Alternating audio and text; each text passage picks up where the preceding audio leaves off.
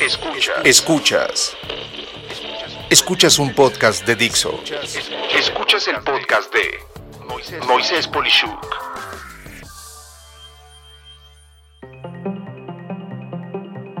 Pero. Seguramente has escuchado la frase esa que dice, no hay pero que valga, ¿verdad?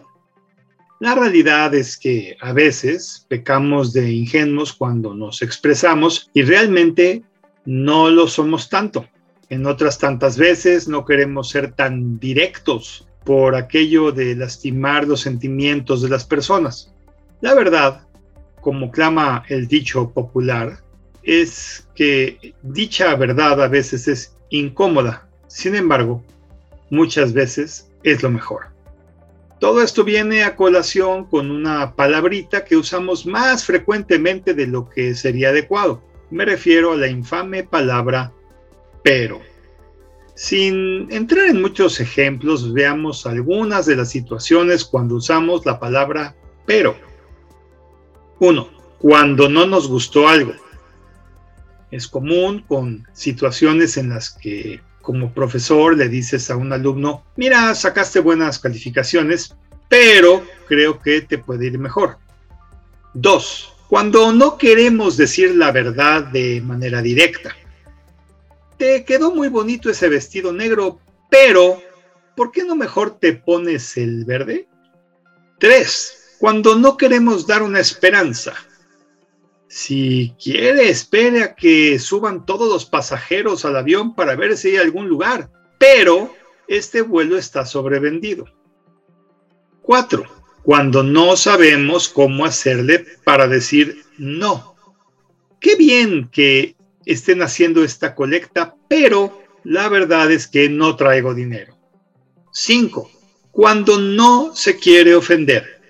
Eh, la verdad te quiero mucho, pero solo te quiero como amigo, entre muchas otras formas de el uso de esas cuatro menospreciables letras que juntas, en mi opinión, confunden más que ayudar.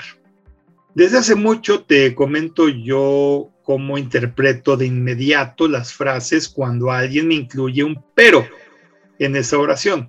Aquí te doy los tres pasos que sigo. Uno, escucho o leo toda la frase ubicando la parte que está antes y después del pero. 2. Elimino el 100% de lo que está escrito o dicho antes de que aparezca el pero. 3. Lo que realmente quisieron que sepa o entienda es todo lo que se dijo o escribió después del pero.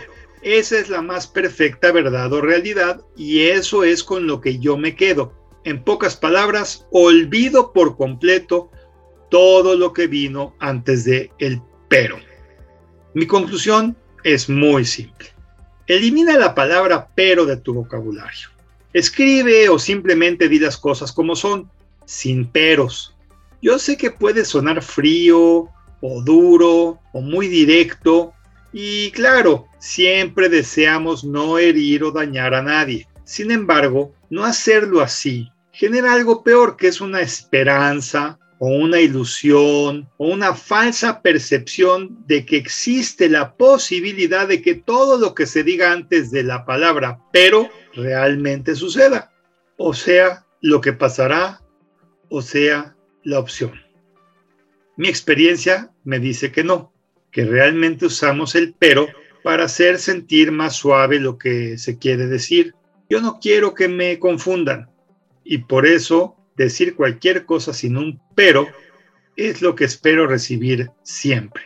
Así que ya sabes, cada que escuches un pero ahora, más que hacerle ilusiones, interpreta lo que realmente te están diciendo y así, cuando menos, no tendrás falsas expectativas. ¿No crees? Soy Moisés Polishuk y agradezco que me hayas escuchado. Hasta la próxima.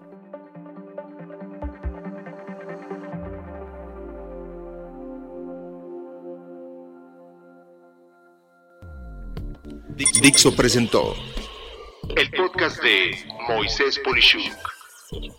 La producción de este podcast corrió a cargo de Verónica Hernández. Coordinación de producción, Verónica Hernández. Dirección general, Dani Sadia. Voz y contenido, Moisés Polishuk.